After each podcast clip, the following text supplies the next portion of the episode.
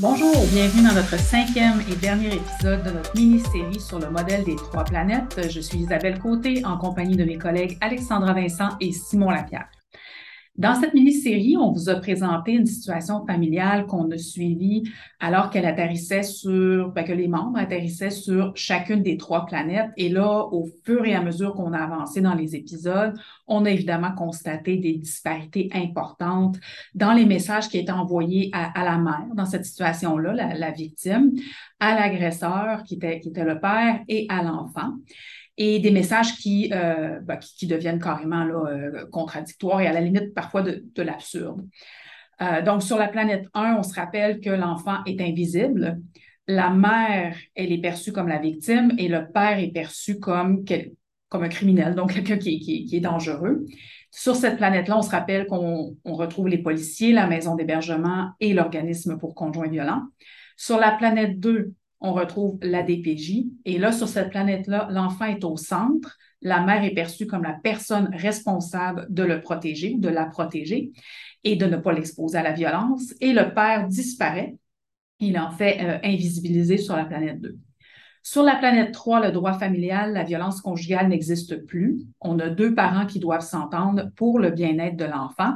Euh, bien-être qui est évalué en évacuant complètement, en fait, la, situation de violence conjugale parce que la violence, ça se gère sur la planète 1, ça ne regarde pas la planète 3.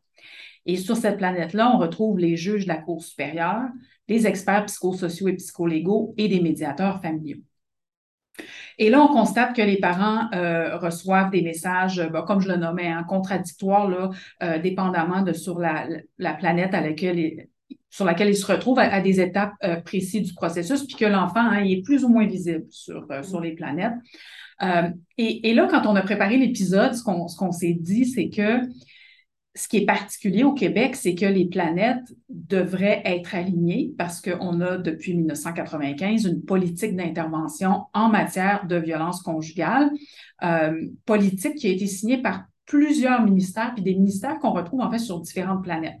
Donc, juste à titre d'information, le ministère de la Santé des Services sociaux, le ministère de la Justice, le ministère de la Sécurité publique, le ministère de l'Éducation ont signé et entériné la politique. Et, euh, voilà. Et aussi, je pense que c'est important de nommer que cette politique-là, il y a peut-être des gens qui ne le savent pas, mais un certain nombre de principes et c'est des principes qui sont vraiment très, très clairs. Ils ne sont pas, pas du tout ambigus, des principes clairs qui doivent guider l'intervention en matière de violence conjugale. Je ne vais pas toutes les nommer, mais je rappelle que dans cette politique-là, on souligne expressément que la violence conjugale, c'est un rapport de domination, que la sécurité et la protection des victimes, femmes et enfants, ont priorité en matière d'intervention, que toute intervention doit tenir compte des effets de la violence sur les enfants et que les interventions auprès des agresseurs doivent viser la responsabilisation. Donc, bon, ça ne peut pas être plus clair que ça. Mais on a constaté que ces principes-là ne sont pas respectés sur toutes les planètes, ce qui est quand même assez décevant, en fait, euh, compte tenu que euh, qu'on a cette, politique-là et que les principes sont clairs. c'est assez malheureux. Mais là, Simon et Alex, je vous pose la question à 1000 dollars. C'est quoi les pistes de solution pour que les planètes soient mieux alignées? Si, par exemple, les, principes de la politique ne suffisent pas, qu'est-ce qu'on aurait d'autre comme option? Ben, moi, je pense qu'en plus d'appliquer euh, de manière cohérente les différents principes qui sont présentés dans la politique d'intervention en matière de violence conjugale, il y a certainement deux éléments qui, s'ils étaient appliqués de manière transversale et cohérente sur l'ensemble des planètes, je pense que ça aiderait beaucoup les interventions qu'on fait auprès de ces familles-là.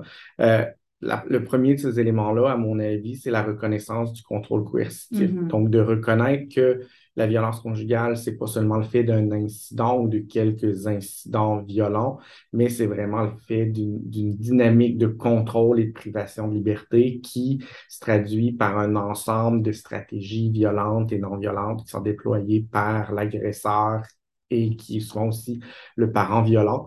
Euh, déjà, si on avait cette compréhension-là commune de la violence conjugale, une définition commune de la violence conjugale sous l'angle du contrôle coercitif, sur l'ensemble de nos trois planètes, je pense que ce serait un, pas dans la bonne direction. Mais je pense qu'à ça, il faut aussi ajouter nécessairement la reconnaissance de la violence conjugale ou du contrôle coercitif post-séparation. Donc, reconnaître qu'on adopte une définition commune la violence conjugale sous forme du contrôle coercitif, mais reconnaître que tout ça ne se termine pas avec la séparation et que généralement, le schéma de comportement de l'agresseur ou du parent violent va se poursuivre parfois pendant des mois et des années euh, après la séparation, puis il va créer des enjeux pour la sécurité de euh, la femme et de l'enfant dans ce contexte-là. Le deuxième élément qui, je pense aussi, pourrait être un pas dans la bonne direction, c'est si on reconnaissait à travers ces trois planètes-là non seulement le contrôle coercitif, mais aussi si on reconnaissait les enfants comme étant des victimes à part entière du contrôle coercitif. Donc, à partir du moment où un enfant vit dans un contexte de violence conjugale, il en devient d'emblée une victime et euh, une victime là, euh, à part entière de cette violence-là. Et là aussi, je pense que si on avait cette vision-là sur chacune des trois planètes, on aurait plus de cohérence et on aurait des interventions qui sont mieux, euh, qui sont mieux adaptées aussi. Mm-hmm.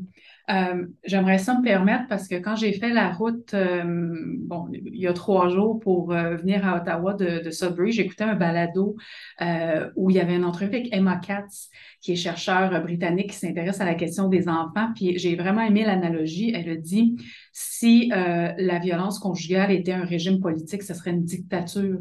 Mm-hmm. Et, et, tout le monde est victime de, cette dictature-là, pas juste les gens qui sont ciblés. Mm-hmm. puis, puis je trouvais que l'analogie était vraiment intéressante. Que quand on pense à la question des enfants, il faut penser que ces enfants-là vivent dans une dictature. Je, trouvais ça vraiment intéressant. Euh, et, là, je vais en fait, Simon, je vais, je vais te relancer euh, parce que ça, ça serait l'idéal. Hein, mais euh, entre-temps, euh, si on allait un petit peu dans l'utopie, admettons que demain matin, on veut changer des choses sur chacune des trois planètes pour que ce soit mieux. disons sur la planète 1. Qu'est-ce qu'on veut changer dès demain ou, ou dès maintenant, en fait?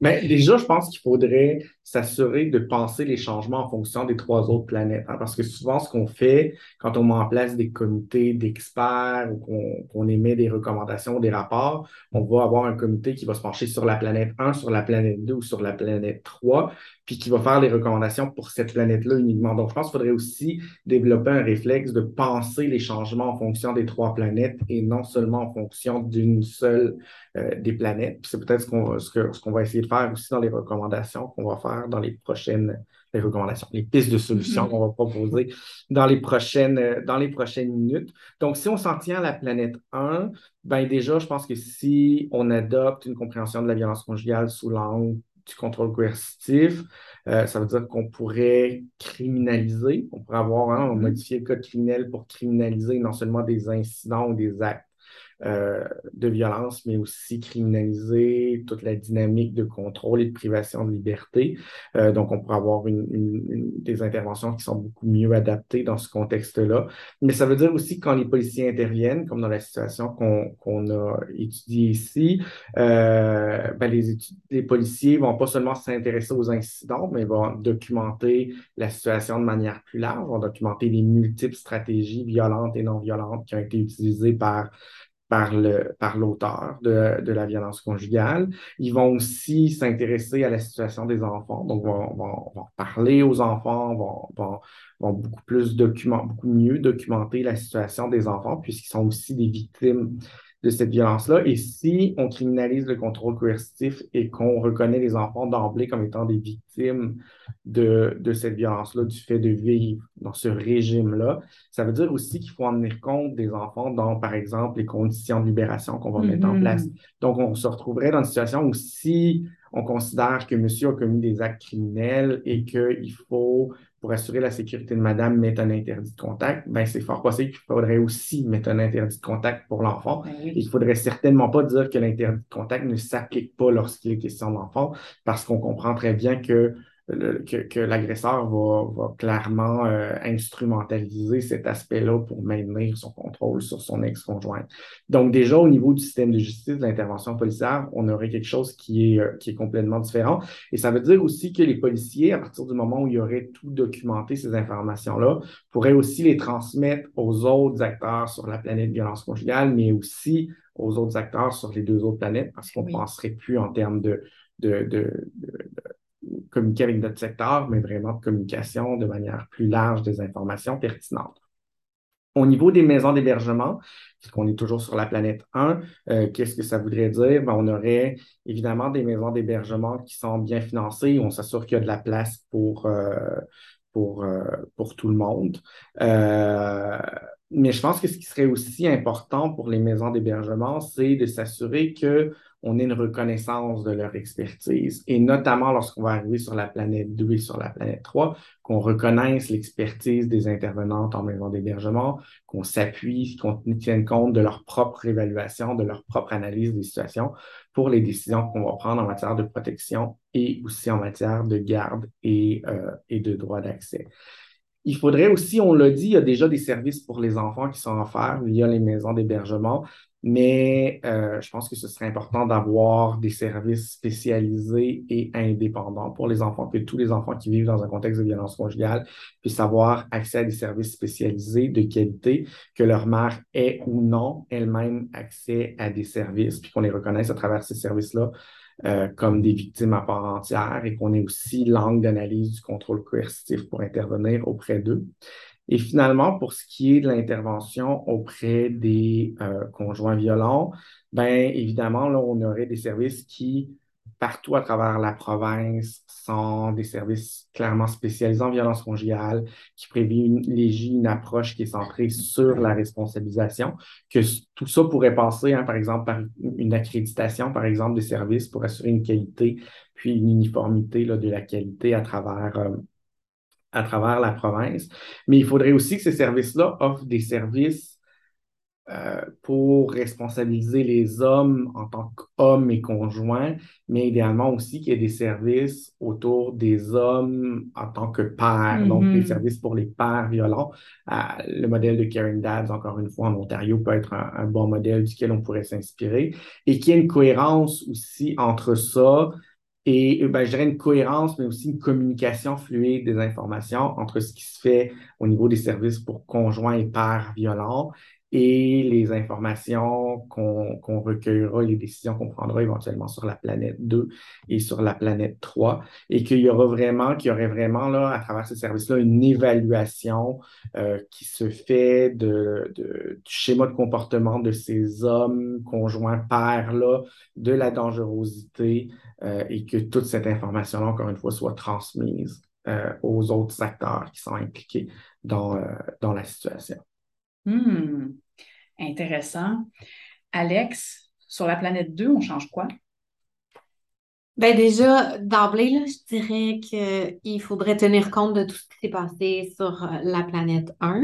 Euh, si on avait le scénario idéal dont Simon nous a parlé, ben, au moment d'un signalement, par exemple, les policiers seraient beaucoup plus en mesure de donner des informations sur, oui, ce qui a mené à l'intervention policière, mais aussi toutes euh, bon, les stratégies violentes et non violentes du père, dans ce cas-là du père, mais aussi un peu plus d'informations sur l'enfant. Euh, qu'est-ce qu'ils ont fait auprès de l'enfant, euh, bon, comment ça s'est passé pour l'enfant et pas juste l'information euh, à l'effet de savoir si l'enfant était présent lors de l'incident. On irait beaucoup plus au-delà de ça. Les policiers peuvent fournir beaucoup plus d'informations qu'on pense, sont souvent très limités là, dans, dans ce qu'ils disent, mais il faudrait comme aller au-delà de, de, ce qui est habituel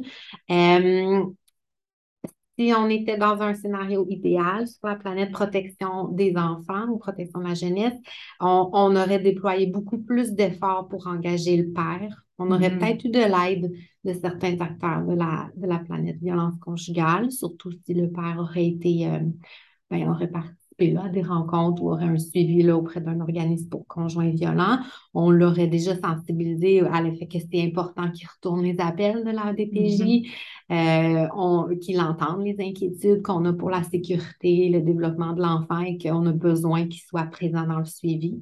Euh, donc, euh, oui, ça, ça serait une grosse différence. Euh, et pas juste de l'engager, mais vraiment que les interventions de la protection de la jeunesse visent à, responsabiliser euh, le père pour ses comportements, ses stratégies violentes et non violentes et les conséquences sur la mère et sur l'enfant, qui soient aussi visées par des attentes claires, que la mm-hmm. responsabilité parentale soit plus envers, bon, qu'on s'attende à à, ça de lui plutôt que la mère. Euh, et que les interventions, ben, c'est ça, visent vraiment comment il est comme euh, en tant que père, mais à la lumière de tout son schéma de comportement violent. Euh, peut-être que ça aille plus lentement aussi. Là, bon, il y a peut-être des limites dans l'intervention de la DPJ, mais l'évaluation peut être assez longue, euh, ben, qu'on, dans les attentes qu'on aurait envers ce père-là, ben, qu'il y ait peut-être des visites supervisées, mais pour vraiment évaluer euh, ses capacités parentales en fonction de ses comportements violents. Et d'un autre côté, mais la mère serait peut-être plus comme une alliée dans ces situations-là, une alliée qui nous informe du schéma de comportement euh, du père. on peut l'outiller, l'aider dans le sens de donner des moyens pour continuer de répondre aux besoins de l'enfant, bon, voir si elle est en sécurité, comment ça va, mais vraiment diminuer les attentes euh, envers les mères, qu'on sait, là, on l'a nommé souvent, c'est ça peut être euh, blâmant et elles ont souvent pas de, pouvoir sur ce que le mm-hmm. père va continuer de faire, euh, surtout en contexte post-séparation. Donc, vraiment analyser ou comprendre cette notion-là, changer la façon qu'on voit la capacité de protection, mais vraiment le voir euh, à la lumière du vécu de violence de la mère. Et ça pourrait se faire en interaction avec d'autres acteurs de la planète 1, encore une fois. Euh, tantôt, Simon, tu parlais de reconnaître l'expertise des maisons d'hébergement ou des, bon, des intervenants spécialisés en violence conjugale. Ça peut être un, grand soutien aussi pour des intervenants en protection de la jeunesse qui font face à une multitude de complexités ben de, situations. Donc, aller chercher cette expertise-là. Euh, et finalement, euh, ben de, de vraiment, c'est un gros problème, mais dans notre scénario idéal, ça serait plus un problème. Le, le, ben, la, difficulté là, à distinguer la violence conjugale du conflit, ben là, sur cette planète-là, dans ce scénario-là, euh, les intervenants seraient capables de faire la distinction entre le conflit et peut-être auraient même une, une tendance à croire que dès qu'il y a un soupçon, une, une allégation de violence conjugale, ben, on prenne pour acquis que, OK, on, on va aller vers cette hypothèse-là plutôt que de conclure trop hâtivement là, à la présence d'un d'un conflit conjugal ou un conflit sévère de séparation. Le principe de précaution, finalement. Mm-hmm. Et peut-être, ben, peut-être juste cogner le clou encore une fois, mais sur cette planète-là, comme sur les autres, on aurait une compréhension de la violence conjugale qui est basée sur la notion de contrôle coercitif et on verrait l'enfant victime de la violence conjugale mm-hmm. avec cette notion-là et, et on s'écarterait un petit peu de cette notion d'exposition à la violence conjugale qui est encore trop centrée sur les incidents ou trop mélangée là, dans, dans, cette grande catégorie-là du mauvais traitement psychologique. Hmm. Vraiment intéressant. Puis si je peux me permettre, je vais, je vais me lancer pour, euh, pour la planète 3, en fait. Euh, ben, je pense que un des gros problèmes sur la planète 3, c'est, puis tu sais, on, le dit un peu euh, au début, c'est que souvent les acteurs ne veulent même pas entendre parler de la violence conjugale. Tu sais, les experts, on l'a vu, les experts psychosociaux, psycholégaux, qui des fois savent qu'il y a des procédures en cours au criminel, puis, puis disent expressément, là, on va pas se prononcer là-dessus. Nous, on se, prononce sur la question de l'enfant ou euh, des avocates qui disent à leurs clientes, parlez pas de la violence, ça va vous nuire. Fait, pour moi, la première chose qui doit changer, c'est que les experts, les intervenants, euh, tout le monde qui travaille sur la planète 3 tiennent compte de ce qui se passe sur les planètes 1 et 2. Donc, on, cette question de dissociation, là, ça, évidemment, ça ne fonctionne pas. Fait que pour moi, ça serait, euh, ça serait une première piste. L'autre chose, c'est que ça prend des experts en violence conjugale. Je ne sais pas qu'est-ce qui se passe au Québec. On a, on a fouillé, hein? on a fouillé, on a cherché des experts en violence. Euh, c'est je ne sais pas s'il n'y en a pas, mais s'il y en a, sont rares ou on ne les trouve pas. Euh, en Ontario, il y en a. Il y en a qui mhm. font des expertises en violence conjugale, puis quand c'est des situations de violence, ils sont appelés à euh, évaluer la situation de violence conjugale dans son ensemble. On retrouve en tout cas, si c'est au Québec, on fait appel aux gens qui travaillent là-dedans parce que nous, on les trouve pas. Fait que ça nous prend des experts en violence conjugale. Euh, pour moi, c'est une absurdité, tu que la mère invoque la violence, le père invoque d'autres choses, puis on prend un expert qui va dans le sens de ce que le père euh, apporte. Fait que ça, ça, nous prend des experts.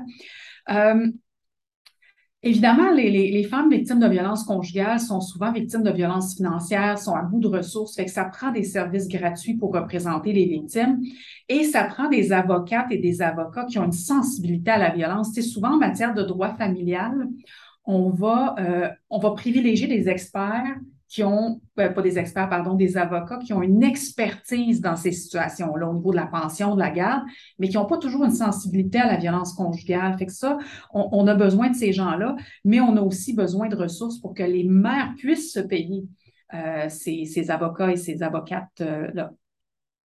Peut-être aussi, je dirais, si demain matin, il faut changer quelque chose, là, euh, il faut, faudrait que les médiateurs au Québec refusent systématiquement le processus de médiation. Tu je trouve ça un peu dommageable que les femmes doivent passer par, tu même si c'est juste un formulaire, mm-hmm. c'est une étape de plus.